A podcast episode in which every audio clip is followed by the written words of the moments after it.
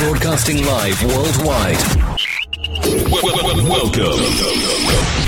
Are you ready? Welcome. Señoras y señores, welcome. A Diálogo con Luis Otero.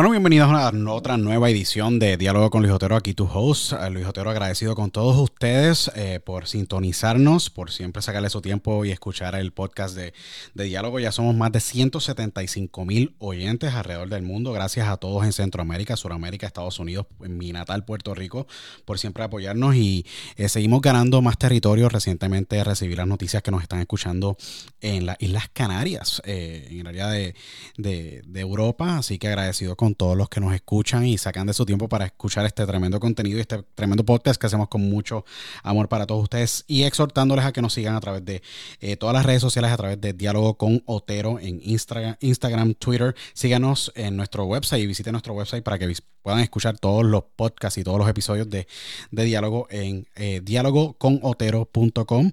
Eh, así que pueden entrar al website y escuchar todos los episodios eh, de diálogo. Así que agradecido nuevamente con todos ustedes. Eh, el mundo pasando por un sinnúmero de cosas eh, y un sinnúmero de, de situaciones. Eh, pero aquí estamos para brindarles a ustedes entretenimiento y no tan solo entretenimiento, sino enviarle mucha vibra positiva y dándole mucho contenido positivo. Así que hoy para mí es un gran honor porque tengo un gran un gran invitado de hoy. Y les voy a hablar un poquito de él antes de presentarlo.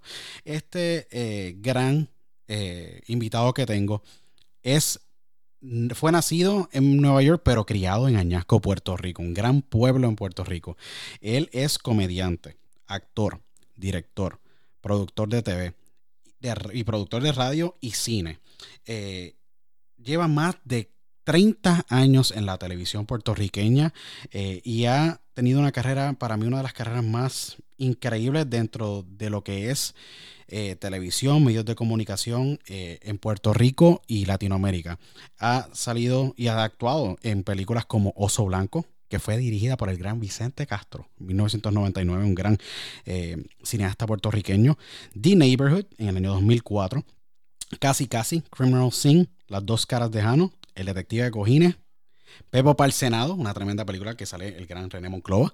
Y lleva más de 28 años trabajando con el gran Sunshine Logroño. Fue director del gran programa de televisión Risas en Combo. Eh, tiene el gran eh, personaje de Agatha que sale en el remix todos los miércoles en Guapa TV. Para mí es un gran placer y un honor tener en el diálogo del día de hoy al gran Albert Rodríguez. Bienvenido a Diálogo con Luis Otero. Un gran placer tenerte aquí durante el día de hoy. Un placer, un placer estar con ustedes, digo, contigo. Seguro y con todos tus escuchas. no, muchas gracias, Albert, por aceptar la, invitación. Mis respetos para ti. Un gran honor tenerte ah, acá en el programa. Eh, he visto mucho tu trabajo por obviamente muchísimos años, eh, pero hay un gran profesional, un dedicado eh, a, la, a lo que es el arte de la actuación, de la dirección, de la producción, del teatro. Eh, con una dedicación increíble. Si no me equivoco, eh, ya van a ser más de 30, son más de 30 años de carrera. Eh, no es necesario decir todos los años. Pero una carrera muy bonita, una carrera muy respetable, de muchos años de, éxito. ¿A qué le atribuyes este, el, éxito a tu carrera, primero que todo, antes de que la gente conozca un poquito más de, eh, Albert y de, dónde nació, dónde creció y cómo ha sido esa formación tan increíble como, como actor. Pues mira, realmente ha sido sorprendente, eh, ha sido muy chévere y ciertamente, como tú dices, son más de 30 años trabajando en esta industria. Yo nací en Nueva York, eh, pero desde muy niño me fui para Añasco, Puerto Rico eh, y ahí pues básicamente me crié en Añasco, ahí estudié toda mi vida y cuando cumplí 17 años me fui de Añasco y me fui para la Universidad de Puerto Rico, recinto de Río Piedras, estudiar teatro. Y de ahí en adelante seguí, tan pronto llegué a la universidad comencé a trabajar profesionalmente. Y de ahí pues seguí de una obra a otra obra, de programas, novelas, todo lo que tiene que ver, pero comencé desde muy temprano. Tuve esa suerte de por lo menos comenzar a trabajar joven. Tu versatilidad es increíble y lo tengo que admitir. Has sabido trabajar eh, un sinnúmero eh, de papeles eh, desde uno tan dramático y fuerte como en la película Oso Blanco. Me acuerdo muy bien de ese papel porque resonó grandemente. En mí me acuerdo de una escena muy, muy icónica. aquel director de aquella cárcel, Gran Oso Blanco, obviamente la penitenciaría más famosa en Puerto Rico. Y Albert Rodríguez interpretando ese papel, agarrando un ya actualmente cerrado periódico El Mundo. Y ver, esa, esa expresión eh, esa expresión, facial, ¿me entiendes? De tu cara, de, indignación en, ese papel y en esa escena específicamente y poder tú transicionar tan se podría decir suavemente o tan perfectamente a papeles de comedia. Yo creo que la versatilidad que tú, que tú tienes como actor es, increíble. Muy pocos, entiendo yo, dentro de Puerto Rico y el mercado latinoamericano, inclusive en Estados Unidos, tienen esa versatilidad. ¿De dónde viene esa versatilidad de poder adaptarte tan bien? A, pues papeles tan únicos. Eh, eh, realmente, realmente yo creo que toda persona que se educa formalmente dentro del teatro, ¿no? Eh, y se convierte en actor, yo creo que tiene la potestad de hacer cualquier tipo de personaje. Eh, lo que pasa es que aquí en Puerto Rico me he dado a conocer y he tenido más popularidad haciendo personajes eh, que la gente conoce por comedia, porque obviamente trabajo y dirijo programas de comedia, pero la gente quizás las cosas dramáticas y las cosas un poquito más serias pues han sido en teatro, han sido en cine y entonces pues la gente como que tiende a identificarse más con lo que los hace reír. Pero yo creo que si tú eres actor, tú tienes la capacidad tanto para ser dramático como para hacer reír a la gente.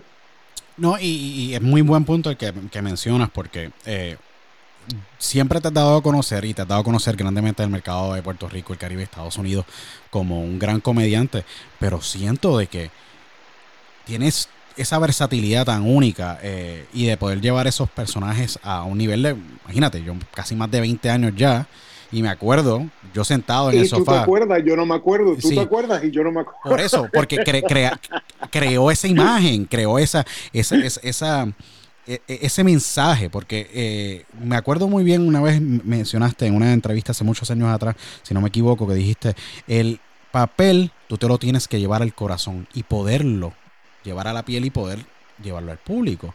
Eh, y yo creo que llevar esa seriedad y ese respeto hacia el arte, yo creo que es lo que te ha definido a ti y poder yo este creo sí, yo creo que básicamente vuelvo y te digo y vuelvo otra vez a lo mismo. Cuando tú te educas, por lo menos toda mi vida, de la manera en que yo trabajo, es una identificación de emociones que tienen todos los personajes, sea serio, sea gracioso.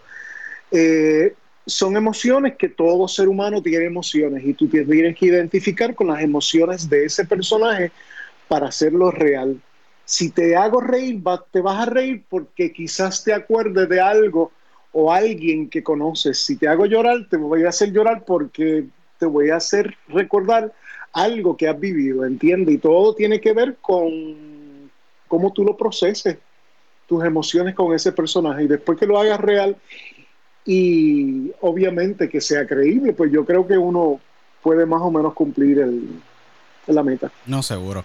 Albert, ¿cómo, cómo es que entras a la televisión eh, puertorriqueña? Porque entendemos que fuiste al departamento de drama de la Universidad de Puerto Rico, eres egresado allá, empiezas a trabajar en un sinnúmero de, de, de, obras, módulo 104, última noche de monarquía, el aniversario de Pepe. Diablo, me estás, me estás tirando bien lejos. Sí, eh, sí no. Eh, esos, fueron, casi mis pininos, ¿se entiende? Cuando yo comencé. Este, de entrar a la televisión, como todo actor, ¿no? Eh, yo di muchos tumbos eh, en diferentes programas. Lo que pasa que tuve suerte en algunos, tuve otros que cuando ya estaba terminando el programa y estaban pasando los créditos, ya estaban cancelando el programa. Pero básicamente lo importante era hacer el intento, ¿no? No todos los programas tienen la misma suerte que tienen otros, pero hice un sinnúmero de cosas con un sinnúmero de productores y obviamente la voz se va regando y más cuando tú tratas de ser disciplinado, entiende, de hacer un buen trabajo. Y tanto estuve brincando de un sitio a otro, como todo actor que trata de sobrevivir en este negocio, hasta que llegué a trabajar eh, con las producciones de Hilda y Sunshine. Y cuando comenzó el condominio fue que hubo como un boom gigantesco que nadie, si nadie sabía quién yo era, todo el mundo se enteró quién yo era. Cuando explotó el condominio que pegó brutalmente y estuvimos en el aire casi como 11 años. El número uno todo el tiempo. No, seguro. Eh, increíble, yo creo que eh, un capítulo eh, impresionante para lo que es la televisión puertorriqueña, que no sabe el condominio, el condominio. ¿Qué proyecto, de verdad? ¿Qué proyecto? Sí, no, de verdad que sí un, proyecto yo creo que, que no se ha vuelto a dar algo similar. Tantos eh, personajes que salieron de, este proyecto. Eh, Ágata, un ejemplo. Yo te diría que todos, ¿entiendes? Todos, todos los personajes que estuvieron en el condominio, todos estuvieron súper pegados. Y al mismo tiempo que hacíamos el condominio, hacíamos otro programa que se llamaba Club Sunshine. Seguro.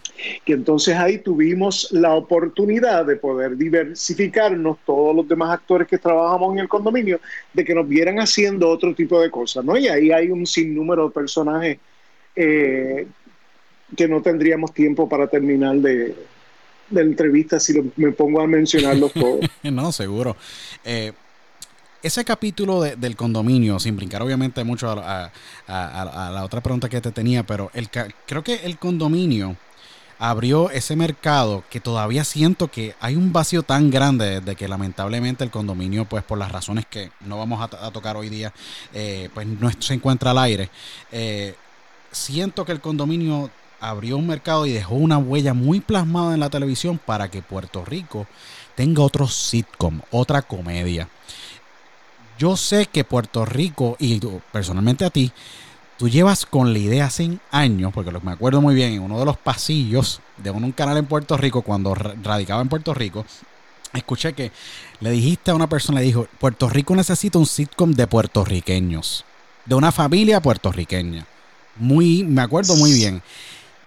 Tienes toda la razón. Y me amparo y lo vuelvo y lo repito y tengo algo en mente, ¿entiendes? Lo que pasa es que estamos viviendo una época media extraña eh, ahora mismo en la televisión puertorriqueña y estamos viviendo una época espantosa en el mundo, eh, que hay un sinnúmero de cosas guardadas y, estancadas en el momento por la situación de la pandemia. Seguro. Pero sí, yo creo y lo reafirmo que hace falta algo que sea sumamente autóctono de nuestro país, eh, que sea sumamente puertorriqueño, pero al mismo tiempo que sea puertorriqueño, pero lo suficientemente puertorriqueño como para yo poder exportarlo y que todo el mundo se pueda identificar, porque básicamente de lo que se hablaría son temas universales. Lo único que sería una familia puertorriqueña y hablando obviamente con el lenguaje el léxico y la jerga puertorriqueña.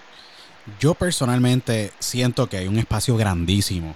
Eh, Puerto Rico siempre ha tenido el potencial de exportar contenido y, yo tuve esta conversación con mi gran amigo que en paz descanse, el gran Luis Raúl. Eh, teníamos muchas cosas planificadas antes de que él pues eh, partiera para mejor vida y me acuerdo muy bien de decir, Puerto Rico tiene mucho talento para exportar y, y mucho proyecto para exportar, pero siempre el puertorriqueño, el artista puertorriqueño, el actor puertorriqueño o el cantante puertorriqueño siempre tenía la, tenía la tendencia de adaptarse al mercado americano y hablar inglés. Yo creo que ya eso pasó hace muchos años atrás y ahora el americano tiene que adaptarse al lenguaje español y Mira, si, tienen que doblar, se dobla. Si no, pues que pongan subtítulos como ocurre con las novelas turcas y otro tipo de, proyectos que se exportan de otros países y otras partes del mundo.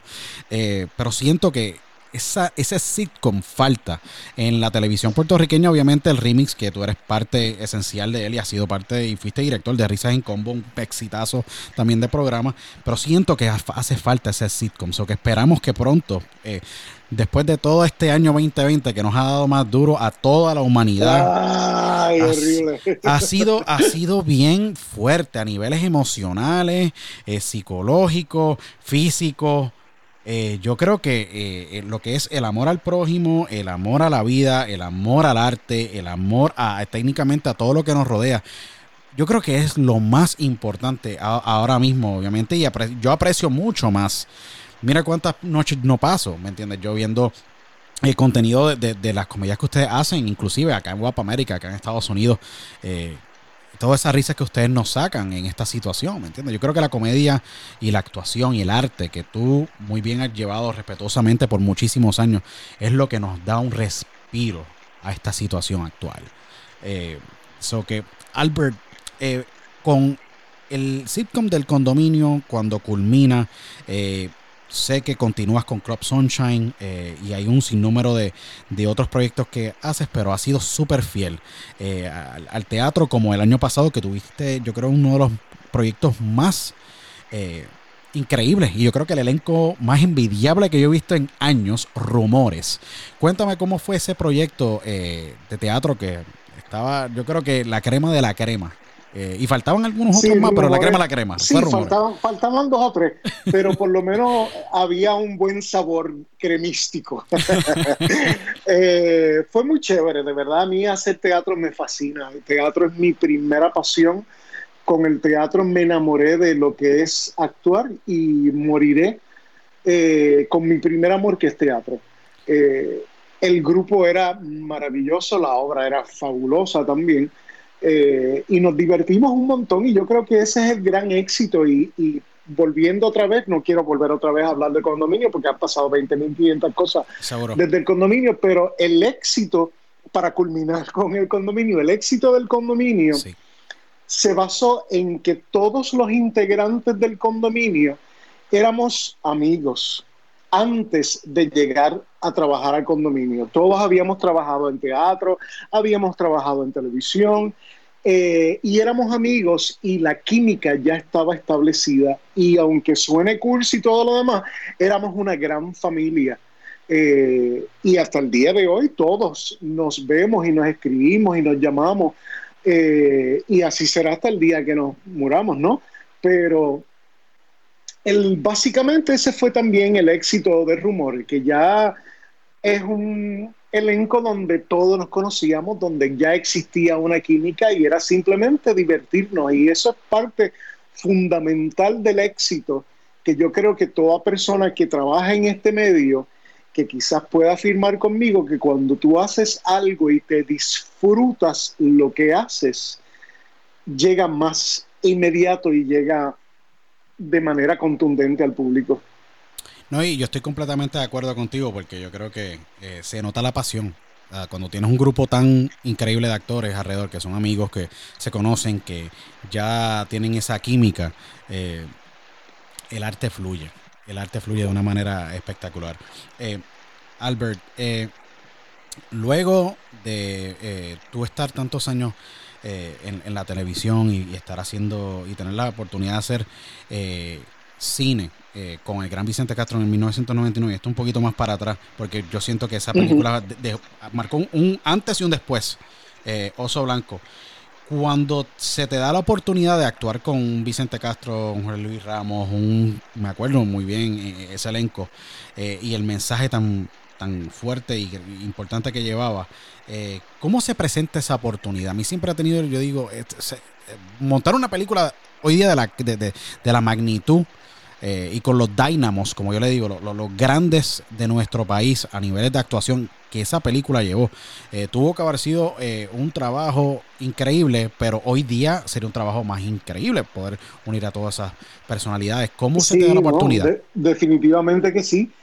lo que pasa es que a, Jorge Luis y a Vicente yo los conozco desde, digamos, desde toda la vida. Jorge estaba en el departamento de drama cuando yo estaba. Él estaba quizás una o dos clases adelantada a la mía.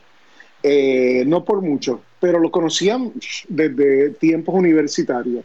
Eh, y con ellos había trabajado en teatro y había hecho un sinnúmero de otras cosas, entiende que no fue nada así de, especial ni nada por el estilo, simplemente pues me llamaron porque conocían de mi trabajo y les gustaba mi trabajo y pues a mí me encanta trabajar con ellos. No, es que eh, la, la, yo me, acuerdo muy bien de, de, esa película específicamente y siento que eh, el, cine en Puerto Rico, eh, aunque Puerto Rico está recibiendo producciones de afuera debido pues, a un sinnúmero de incentivos y otras cosas más, siento que se hace falta más talento local en estas películas. Vi recientemente la película que salió John Travolta, donde está el Junior Álvarez, quien estuvo en Rumores. Increíble. Eh, pero siento que falta eh, más, se podría decir, amor de esos productores de afuera y buscar más actores puertorriqueños. ¿Sientes tú que falta lo mismo cuando, vienen esas producciones a Puerto Rico y, deciden eh, volar talento de afuera cuando hay talentos como tú y otros colegas increíbles eh, en Puerto Rico que pueden hacer esos papeles y poder seguir elevando la imagen del cine en Puerto Rico, en Puerto Rico específicamente?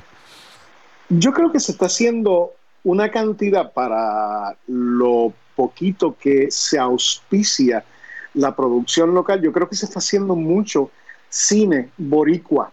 Sí. Eh, hay muchas, recientemente han hecho muchas producciones muy chéveres, entiende, Muy, muy buenas. Eh, obviamente cuando viene una producción de Estados Unidos ya vienen con el muñequito montado, ¿entiendes? Entiendo. Y pues ya vienen con todos los personajes principales porque todos los castean en Estados Unidos y simplemente pues más fácil para ellos traerlos acá y hospedarlos. Y aquí pues llenamos eh, la lista de, de, todos los demás personajes pequeños que no vale la pena, que se les sale más caro traerlos de Estados Unidos y hospedarlos y darles qué sé yo qué, pues es más fácil conseguir actores. Eh, pero mira, después que se esté dando y después que esté pasando, yo creo que es positivo, de que me gustara, de que ocurriera más, de que le dieran más oportunidad a todos los puertorriqueños, pues yo creo que sí. Lo que pasa es que todavía Estados Unidos tiene una imagen tan diferente a lo que somos nosotros, porque yo he ido a castigar a muchísimos sitios y siempre que voy, siempre salgo con el mismo feeling, muy chévere, la audición, diablo, qué cool, llegó, eh, salió, perdóname, la audición y los productores que están, oh my God, you're such a good actor, we love your work y qué sé yo qué, bla, bla, bla. Pero siempre el bottom line, por lo menos para mí, es que no me veo puertorriqueño. Y yo digo, pero ¿cómo no me voy a ver puertorriqueño si yo soy puertorriqueño? Pero tienen una imagen diferente de lo que es el, puertorriqueño. A mí me pueden ver en cualquier otro, quizás judío, quizás italiano, eh, hasta el mismo americano, entiende, por mis hincheras, pero yo soy puertorriqueño y así ha pasado con un sinnúmero de actores eh, hinchos como yo, que no, que no parecemos puertorriqueños y por eso se nos hace un poco difícil de que nos utilicen en producciones de afuera. Es increíble. Pero por lo menos en las de aquí, pues siempre uno guisa, como dice uno. No, seguro, pero es increíble porque yo también tengo, pues, somos de la misma teje, obviamente, y normal, tú sabes, pero yo creo que nos tienen todavía el estereotipo. Mira, Puerto Rico, mira, ¿y tu abuela en dónde está? Somos una raza mixta, llena de mucha preciosura y mucha sabrosura, como yo digo.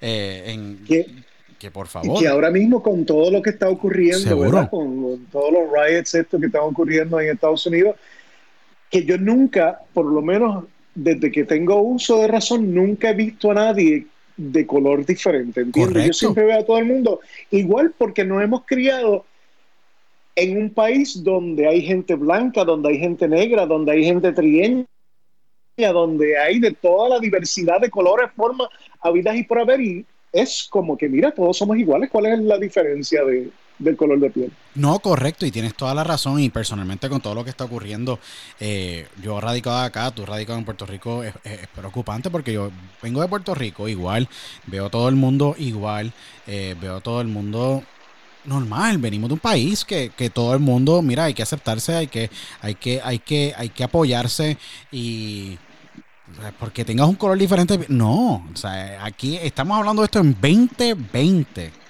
Es increíble que en el 2020 todavía eh, muy triste, de verdad, estemos hablando de esto, porque eh, yo creo que eh, todos somos iguales, todos tenemos nuestras destrezas, nuestras fallas, nuestras cosas positivas, cada uno decide hacer con su vida lo que desea, mira, déjenlo ser libres, felices, ¿me entiendes? Y lo más importante es que, pues sí, yo encuentro que ahora mismo la situación está bien tensa, y lo digo con mucha honestidad, que si la policía por un lado, que somos humanos a la hora de la verdad, eh, y ellos tienen su labor, al igual que nosotros como ciudadanos tenemos que hacer las cosas correctas, pero esto se salió de control y a un punto de que yo digo, wow, eh, es, la situación está bien, bien tensa. Eh, Albert, es algo, a mí, lo que, a mí lo que me causa un poco de pena, ¿verdad? Y no un poco de pena, me da mucha pena, que obviamente yo soy muy iluso y me gusta siempre pensar de una manera positiva, ¿no? Seguro. Y yo digo, ya que estuvimos encerrados por tanto tiempo,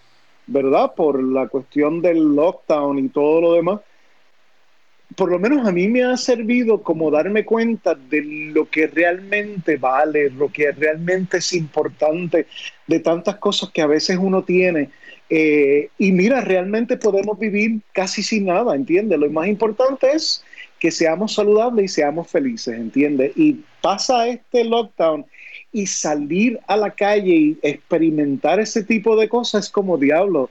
De verdad que no hemos aprendido absolutamente nada. Es bien nada, triste. Absolutamente Yo nada. estoy completamente de acuerdo contigo y a mí me personalmente, como ser humano como a ti, a mí me preocupan tantas cosas todos los días, obviamente por la, la situación. Mira, y lo digo con mucha honestidad. A mí eh, me preocupa mucho eh, el código civil. Y lo digo desde acá a Estados Unidos. Eh, me preocupa mucho porque yo, todo lo que se ha ganado, la, comunidad LGBTQ, la y, y, y, eso es la comunidad total, la, la, comunidad normal, todos somos iguales.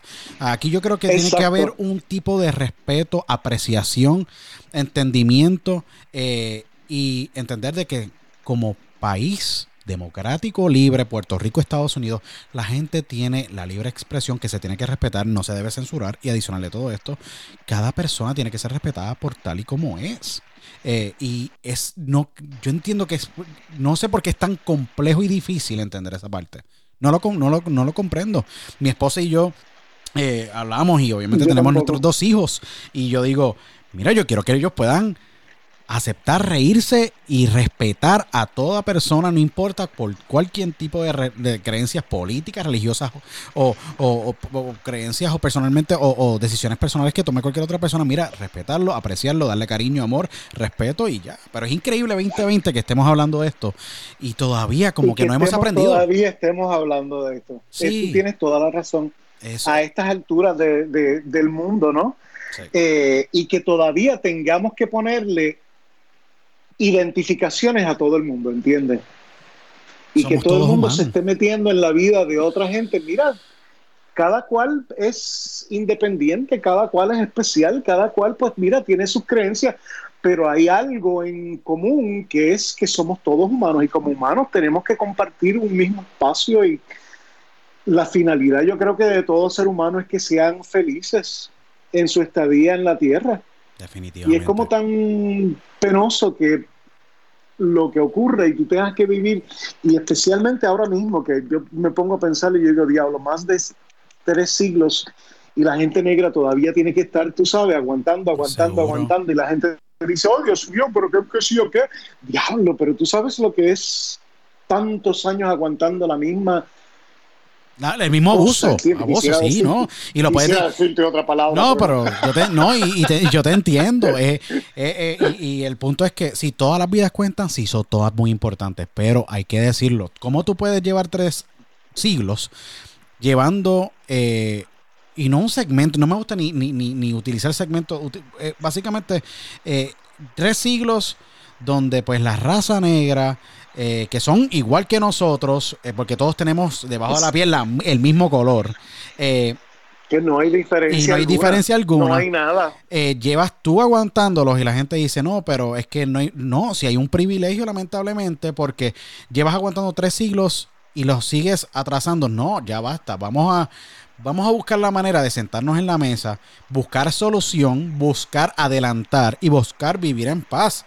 Y se acabó. Y vivir básicamente una vida plena. Y yo creo que... Claro. Eh, eh, y es tan sencillo. Sí. Es sumamente sencillo porque eh, en cualquier tipo de raza, en cualquier tipo de persona, tú vas a encontrar gente que te va a caer bien y hay otra gente que te va a caer mal, ¿entiendes? Correcto. Y no es que te caiga mal y significa que voy a tener, tú sabes, que matarla o qué sé yo, que simplemente esa gente tú escoges en la vida, pues mira, me voy a quedar con la gente que me cae bien, ¿entiendes? Esa gente pues no me cae, me cae mal, pues los voy a evitar, pero en todo tipo de personas hay gente negra que son buenas y otras que son malas, hay gente blanca que son buenas y otros que son malos, hay gente gay que es buena y otra gente que son malas, no hay ningún tipo de diferencia, simplemente tu forma de ser. No, definitivamente. Y Albert, yo quiero darte mucho crédito porque recientemente, eh, y tú radicas, si no me equivoco, en el, pueblo de Bayamón, eh, bello pueblo en Puerto Rico, donde todos, si tienen la oportunidad de visitar en algún momento, tiene tremenda plaza del mercado, una de las mejores plazas del mercado que yo creo existen en todo el mundo.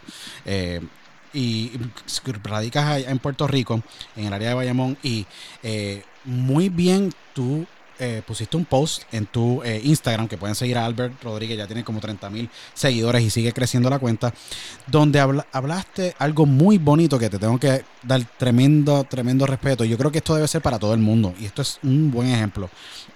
El alcalde del pueblo de, Bayamón, el señor eh, Ramón Luis Rivera Hijo, si no me equivoco, tiene una iniciativa muy bonita de llevarle a las personas que hasta a través de esta pandemia, llevarle alimentos a sus hogares. y es tremendo ser humano, aunque obviamente tenga ideologías diferentes, que tú obviamente tienes tus ideologías y son respetadas.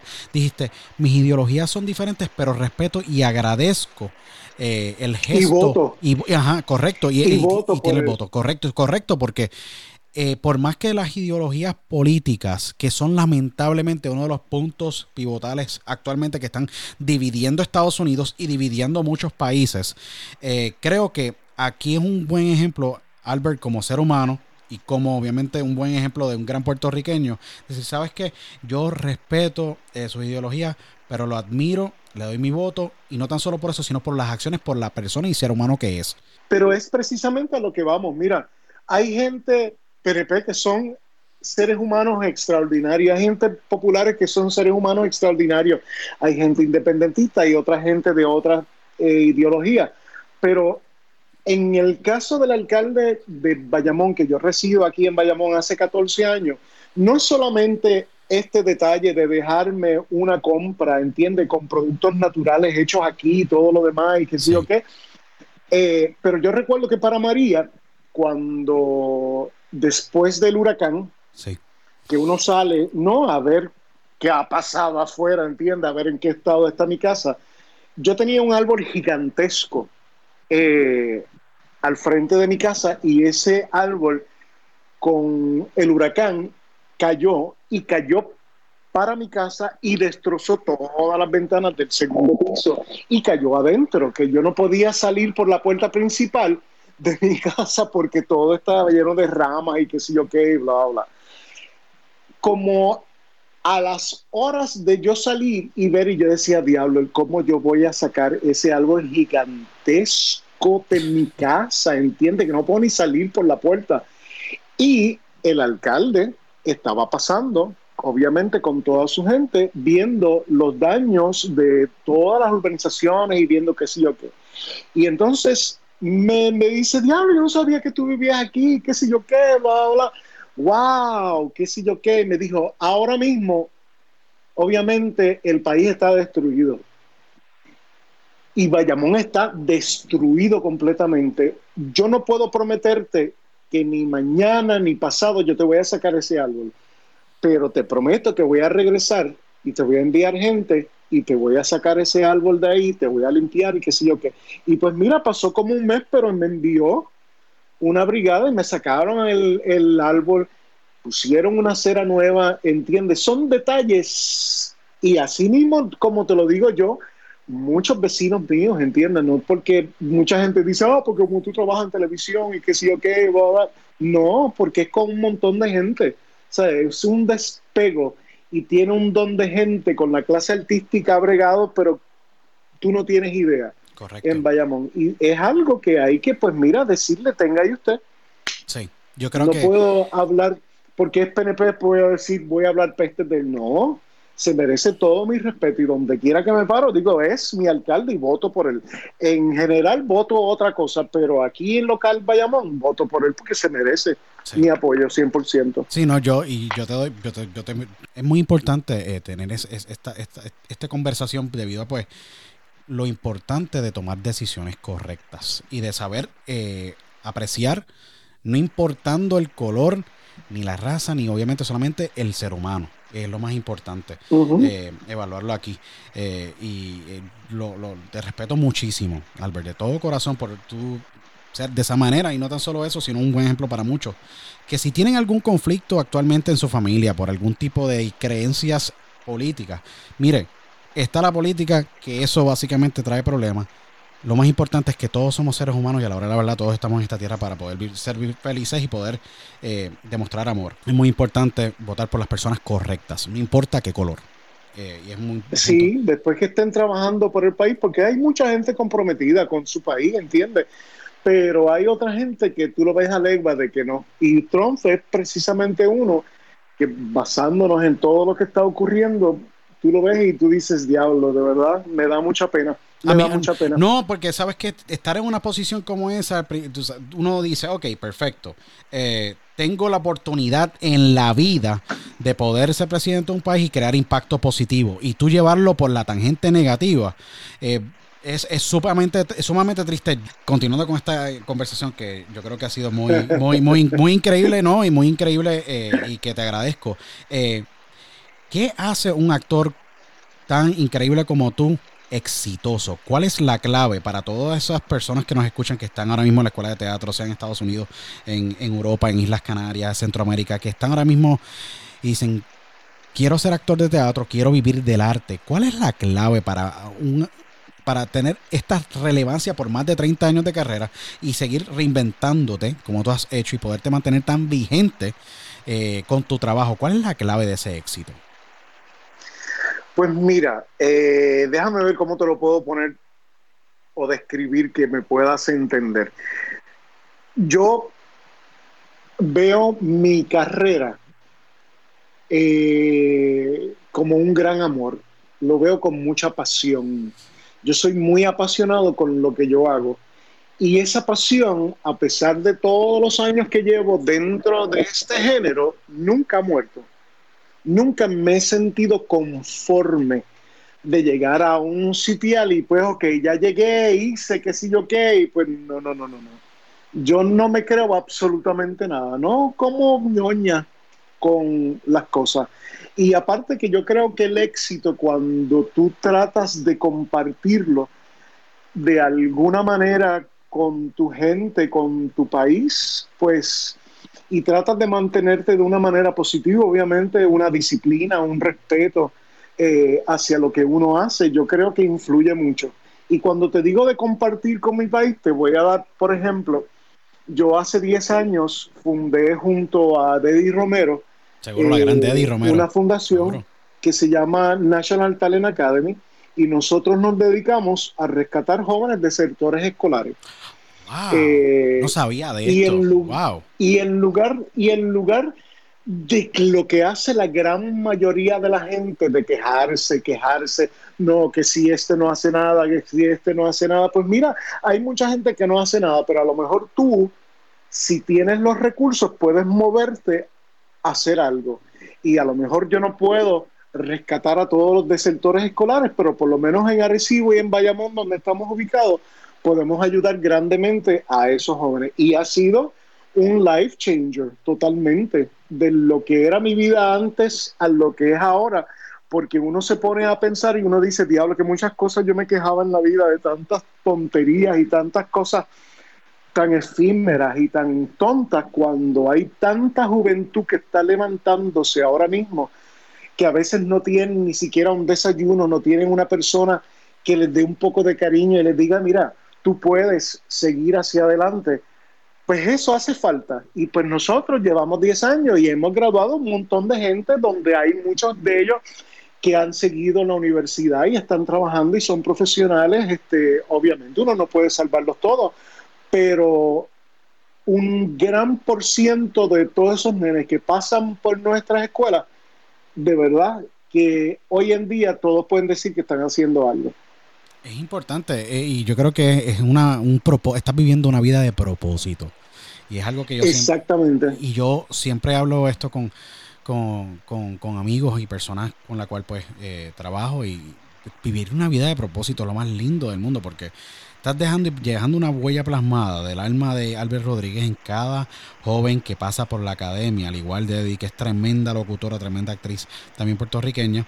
Eh, la pueden escuchar por las mañanas en el programa con Red en la X, donde ella también contigo se une a esta visión. Y vivir una vida de propósito es, eh, es sumamente gratificante, porque estás aportando al capital más importante que tiene la humanidad, el capital intelectual y el capital emocional de cada ser humano. Yo creo que eh, no conocía de esta misión y, me parece impresionante. Y una, y, una juventud que es la que nos va a llevar a nosotros cuando ya tengamos un par de años más, ¿entiendes? Tenemos que invertir en la juventud, que es lo que creo que adolece muchos países, ¿entiendes? Que dejan a la juventud como que a la deriva y es nuestras raíces hay que echarles no, hay que echarle muchísimo y, eh, y lo, lo, digo yo eh, que pues a mis 32 años he visto cómo el país eh, ha, desarrollado, yo creo que no el país en sí, sino la, la ciudadanía completa y estas nuevas cepas de, de jóvenes empresarios con pequeños negocios y un sinnúmero de, de, de, yo digo que de, creaciones puertorriqueñas, porque han salido tantos negocios en los pasados 10 años de, en Puerto Rico de, la industria artística eh, y al adicional en la industria de los restaurantes, industria manufacturera, industria de alimentos, industria, un sinnúmero de industrias.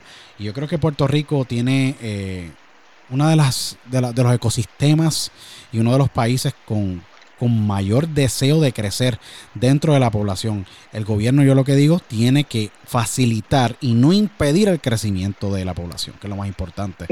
Que es lo que yo digo. Es una realidad. Es una realidad eh, y lamentablemente soy producto de de, de, que lamentablemente no encontré esas oportunidades en Puerto Rico, por más que traté y tuve que emigrar a Estados Unidos hace 11 años, eh, me acuerdo que lloré muchísimo de camino para acá eh, y obviamente me convertí en ciudadano del mundo, lamentablemente, porque cuando estás acá, nada es como en casa. Nada, eh, es una realidad. Sí, es una realidad y cuando uno va de camino para Puerto Rico son tantos, tantos, tantas emociones, tantos sentimientos que uno se pregunta por qué. Pero eh, la vida tiene propósitos y la vida tiene un sinnúmero de caminos misteriosos que seguiremos, como yo digo, eh, trabajando pues por el bien del, del, país, ya que pues tengo familia en Puerto Rico y Puerto Rico es muy especial para mí. Eh, Albert, ¿qué le falta hacer a ese gran actor puertorriqueño, a ese productor, ese director en tu carrera? Creo que has hecho muchísimo y me parece que te quedan como 90, 100 años más de trabajo eh, y de sueños que tiene y de sueños que tiene. Sí, no, de, sueños que muchos tienes, seguro no. De todos esos sueños porque tienes muchos sueños eh, y tienes una mente sumamente creativa. ¿Qué le falta al gran Albert Rodríguez hacer en su carrera? Pues mira, me faltan 20.500 cosas, me faltan muchas cosas. Vuelvo y te digo, yo no me conformo nunca. Eh, nunca me siento más de lo que soy, siempre pienso de que hay que seguir trabajando y creando oportunidades. Me encanta bregar con la juventud que se levanta hoy en día en el mundo de, las artes aquí en Puerto Rico porque no hay mucha exposición, no hay mucho taller televisivo donde puedan ir a trabajar. Y hay muchos de ellos que quizás no tienen eh, los medios económicos para irse de Puerto Rico y se tienen que quedar aquí. Y me gusta por lo menos de alguna manera pues ser como un mentor, poder proveerles empleo de alguna manera, de, instruirlos de alguna manera. Me encantaría tener un teatro, eh, no para yo, bueno, sí podría actuar, pero más como beneficio para un sinnúmero de gente donde tuvieran una plataforma para montar lo que quieran montar. Eh, me encantaría producir el sitcom puertorriqueño que hemos hablado. Eso me fascinaría. Eh, hacerlo. Eh, y como un montón de otras cosas, me encantaría, me encantaría hacer más de todo. Sientes, y te lo digo, adicional en estos proyectos que tú tienes en mente, eh, que yo sé que se van a realizar porque eres un visionario a la hora de, de, de lo que es el business y también tu carrera. ¿Crees que hay una posibilidad de que vuelvan nuevamente, ya que estamos teniendo esta conversación a través del formato podcast, las novelas en formato audio. O los o las obras en formato audio. Pues mira, yo, pues para decirte más, yo hace nada, justo antes de la pandemia, eh, estuvimos haciendo una radionovela que yo nunca había trabajado en una radionovela, precisamente con Vicente Castro, que dirigía y escribía, eh, y con un elenco espectacular que si empiezo a contarte no termino de tanta gente que trabajó. Y fue una experiencia súper cool, ¿entiendes? Y la novela gustó muchísimo. Era una novela basada en la vida de Luis Muñoz Marín, que fue histórica. Eh, y estuvo muy chévere. El Canal 6 estaba haciendo muchas novelas de radio, pero honestamente, ya esa es mi manera de pensar, ¿no? Eh, yo creo que estamos tan avanzados tecnológicamente de que la gente como que no quiere, no sé, me da la impresión que no quieren como que escuchar y pegarse a una novela de radio.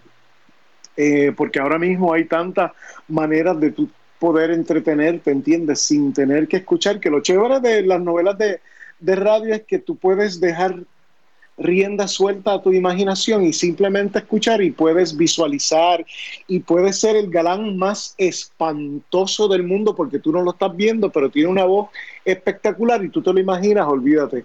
Y la protagonista puede ser un monstruo, pero tiene una voz hermosa y tú te la imaginas hermosa, bella, delicada. Entiende que esa es la magia que tiene todo lo que tú haces por radio.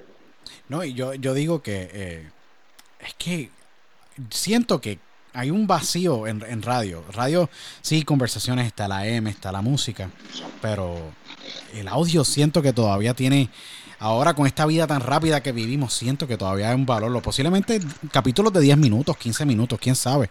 Eh, sería algo bien interesante, lo digo porque Puerto Rico fue pionero. Pero en el canal, pero en el canal 6 lo estaban haciendo. Había un taller dramático y estaban haciendo muchas novelas radiales.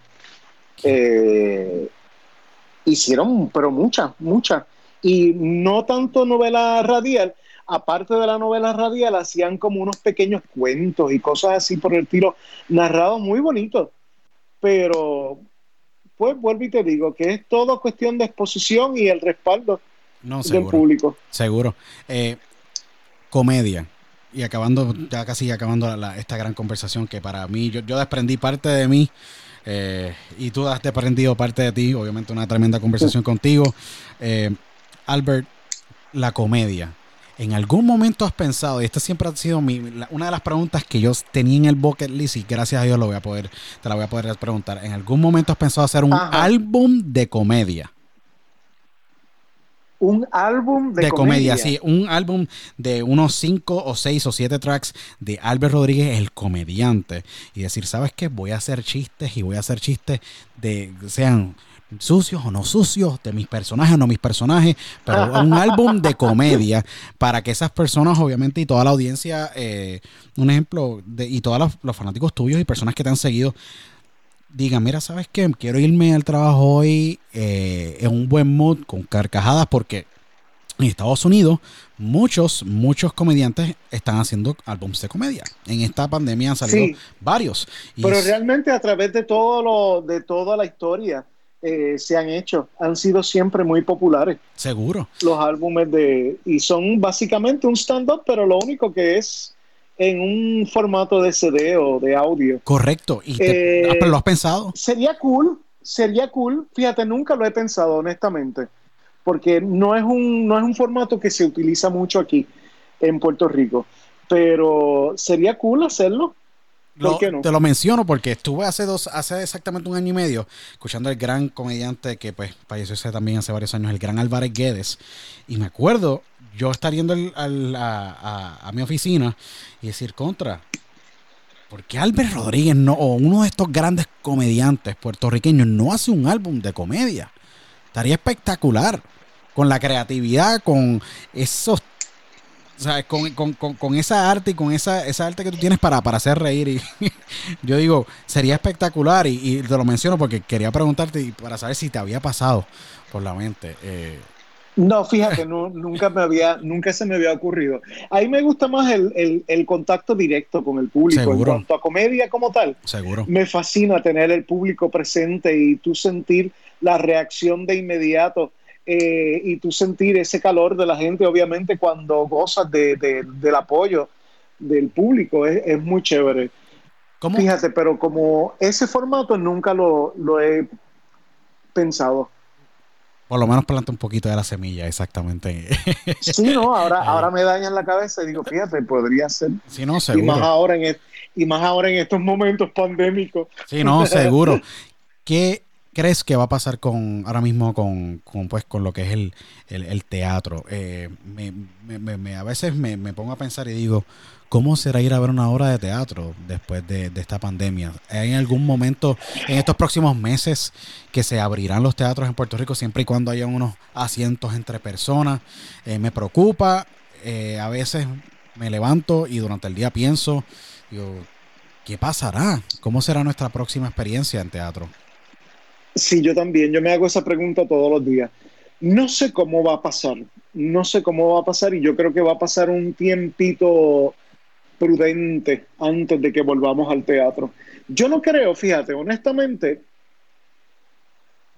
yo creo que se podría hacer. Lo que pasa es que más en este país que conlleva tanto esfuerzo y tanto dinero para producir una obra, con espacios entre medio, el productor nunca va a recuperar y nunca va a poder pagar esa cantidad de dinero. Eh, por los alquileres del teatro y por toda la producción y por todo lo demás, no encuentro que sea costo efectivo. Virtualmente, que han hablado de virtualmente, a mí no me gusta nada que sea cosas virtuales porque me parece que el teatro, esa es la esencia del teatro, que tú vas a verlo y, y, estás ahí presente, lo estás viendo en vivo.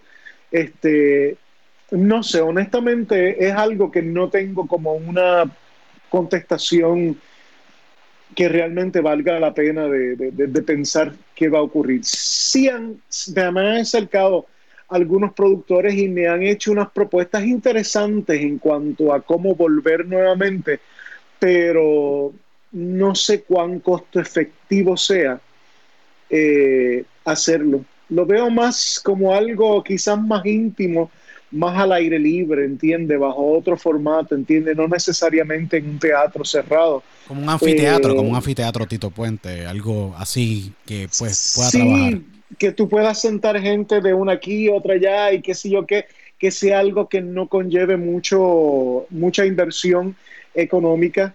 Eh, obviamente con un tipo de gente que estén, pues mira, queremos hacerlo, ¿entiende? Porque nos nace hacerlo, estamos locos por hacerlo. Eh, pero no sé qué va a pasar, no sé qué va a ocurrir. Yo espero en Dios, y lo digo grandemente, espero en Dios que eh, esto pase ya, de verdad, eh, y que podamos volver en cierta parte a una nueva normalidad, pero que esté el teatro, eh, esté el cine. Yo creo que eso son una de las áreas, uno de los templos sagrados para cada familia, para... Sí, no, horrible, horrible, horrible. Y creo que los artistas más en Puerto Rico, actores, eh, necesitan el teatro. El teatro tiene un rol muy importante en la sociedad para poder llevar mensajes, para poder libremente expresarnos. Eh, yo amo y adoro el teatro. Eh, soy un consumidor increíble del teatro y siento que necesitamos el teatro y en esta pandemia, ¿cuántos libretos no se escribirán? ¿Cuántos conceptos no se Ay, no, y hay tanto material ahora mismo. Y para comedia hay tanto material para comedia. este, yo pues creo que me voy a sentir feliz si regresamos nuevamente a Guapa Televisión a trabajar, eh, porque ahora mismo estamos con programas repetidos que obviamente porque le guste pues se vuelve a reír, el que no le guste pues lo criticará nuevamente, pero eh, me conformo por lo menos con regresar de alguna manera a hacer algo. Es que, es que de verdad que yo espero que Guapa eh, y sus ejecutivos, las personas que yo, yo sé que están allí, pero no los menciono con, no les doy el foro ni el espacio, ¿me entiende? Para mencionar los nombres, pero ahora mismo, pero eh, yo espero que de verdad consideren eh, una gran producción como el remix.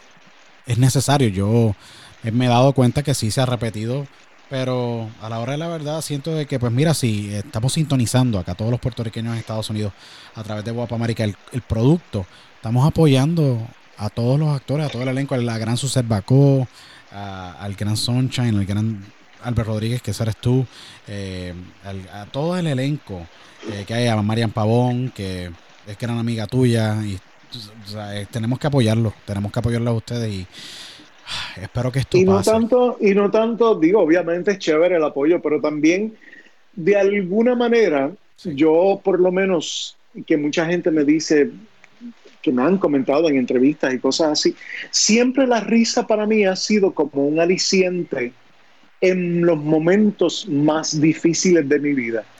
Y pienso y a través de la historia la comedia siempre ha sido un aliciente para todo lo que ocurre en el mundo.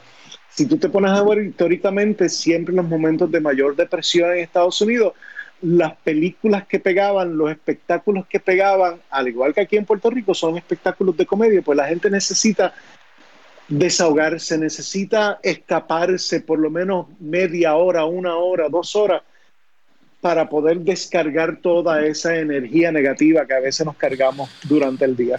Han sido semanas y días muy cargados y yo creo que eh, necesitamos más comedia, necesitamos obviamente todo que vuelva poco a poco a la normalidad, pero necesitamos grandes seres humanos y comediantes como, como tú, Albert. Así que te, nuevamente te agradezco muchísimo eh, que hayas sacado esta, esta hora para hablar con nosotros. Eh, ¿Qué mensaje le, le quisieras dar a todos los que han apoyado, te han visto y te han seguido por muchísimos años a través de tu carrera? ¿Qué mensaje? Los micrófonos son tuyos. ¿Qué mensaje le mandaría a ellos?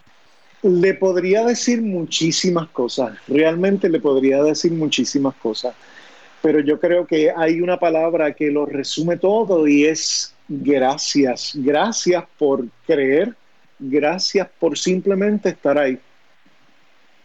Qué lindas palabras, de verdad que sí. Te, Albert, yo te agradezco a ti, te doy las gracias por, eh, por todo lo que has hecho por el teatro, por las artes en Puerto Rico, por servir de inspiración para muchos de la nueva cepa.